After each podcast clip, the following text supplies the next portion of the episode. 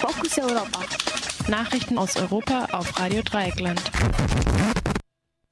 Und da sind sie, die Fokus Europa Nachrichten vom Donnerstag, den 27. Februar 2014. 20.000 versammeln sich auf dem Euromaidan in Kiew. Die Demonstrierenden bestätigten einen nach dem anderen die Minister der Übergangsregierung, die bis zu den Wahlen am 25. Mai an der Macht sein wird. Die Mitglieder wurden von den politischen Parteien zusammen mit der Ratsversammlung vom Maidan bestimmt. Der neue Premierminister ist Arseni Jatsenjuk von der Partei Vaterland. In der Ära Timoschenko war er bereits Außenminister, Parlamentspräsident und rechter Arm der Ex-Premierministerin. Der oppositionelle Klitschko ist nicht Teil der Übergangsregierung, wird aber zu den Wahlen im Mai antreten, den Wahlen zum Präsidenten. Der russische Präsident Putin hat indessen Teile seiner Truppen zur Prävention an der westlichen Grenze angeordnet. Sie führten dort bis Sonntag Manöver und Übungen durch. Als Rechtfertigung berief er sich auf die Bedrohung der nationalen Sicherheit. Der Außenminister Lavrov verurteilte indessen einen aufkeimenden Neofaschismus in der Ukraine, der sich durch das Verbot der russischen Sprache und der Diskriminierung der Minderheit manifestieren würde. Siehe Beiträge in diesem Morgenradio. 3%-Hürde im Europawahlrecht verfassungswidrig. Das entschied der zweite Senat des Bundesverfassungsgerichts gestern. Die Sperrklausel sei ein schwerwiegender Eingriff in die Grundsätze der Wahlrechtsgleichheit und Chancengleichheit der politischen Parteien und sei mit dem Grundgesetz unvereinbar, entschieden die Richter. Sperrklauseln können unter Aspekten der Vorsorge gegen Gefahren für die Funktionsfähigkeit gerechtfertigt werden. Nationale Wahlrechtsgesetzgeber können Korrekturen im Europawahlrecht einbringen. Ob nun auch die Bundesrepublik mit ihrer 5%-Hürde aus dieser Korrektur Schlüsse ziehen wird, sei einmal dahingestellt. Mecklenburg-Vorpommern will kein Atomklo in Lubnin. Bund, Länder und Vertreter der AKW-Betreiber haben sich auf die Rücknahmen von 21 Castoren aus der britischen Wiederaufarbeitungsanlage Sellafield geeinigt.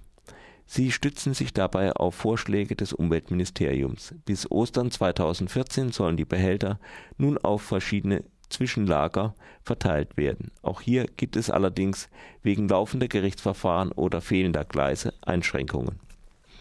Der mecklenburgische Ministerpräsident Sellering machte nochmal die gemeinsame Haltung von Landtag und Landesregierung klar. Mecklenburg-Vorpommern leiste mit der vorübergehenden Einlagerung von Resten der alten DDR-Kraftwerke Lubmin und Rheinsberg seinen Beitrag zur Lösung des Atommüllproblems. Zitat Ende. Man sei nicht bereit, weitere Behälter in Lubmin aufzunehmen, so Sellering.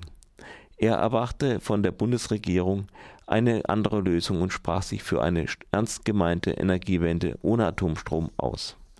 Die Grünen haben sich indessen mit einer kleinen Anfrage an die Landesregierung gewandt. Sie möchten wissen, ob Lubmin bei den aktuellen Verhandlungen immer noch stillschweigend als potenzielles Zwischenlager mit einer Endlagercharakteristik gehandelt wird. Schweizer Studierende können ab 2015 nicht mehr am Erasmus-Programm teilnehmen. Studierenden, die das Programm derzeit absolvieren, wird erlaubt, es noch zu Ende zu führen. Ab dem nächsten akademischen Jahr jedoch können Schweizerinnen und Schweizer weder an Erasmus noch an Horizont 2020 teilnehmen. Die Entscheidung der Europäischen Kommission fußt auf dem Volksentscheid zur Begrenzung von Immigration bzw. ist eine Antwort darauf. In der Schweiz leben und oder arbeiten derzeit Hunderttausende EU-Bürgerinnen und Bürger. Ihr größter Handelspartner ist der Europäische Staatenverbund. Merkel zum Tee bei der Queen. Zur Stunde ist die deutsche Kanzlerin auf dem Weg nach London, um an die britische Bevölkerung und die gemeinsame Sitzung des Parlaments zu appellieren, Mitglied in der EU zu bleiben. Neben ehrlichen Ängsten, dass Großbritannien auf dem Weg raus aus der EU sei, wird erwartet, dass Merkel heute Mittag von den Vorteilen beider Handelspartner spricht, die sie aus ihrer bilateralen Beziehung erzielen. Danach ist sie mit Premierminister Cameron zum Mittagessen verabredet.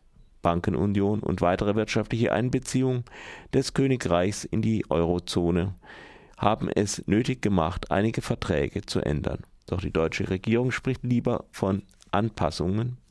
Für die CDU sind Neuverhandlungen definitiv keine Option, so der Parteisprecher für europäische Angelegenheiten. Die britischen Konservativen stehen der Mitgliedschaft in der EU kritisch gegenüber. Das Entgegenkommen Brüssels sei nichts weiter als eine lächerliche Summe. 2017 soll es eine Volksabstimmung in der Sache geben.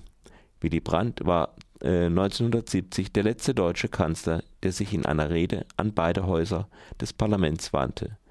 Der englische Guardian bezeichnete Merkels Besuch daher als historisch. Das waren die Fokus Europa Nachrichten vom heutigen Donnerstag, den 27. Februar 2014.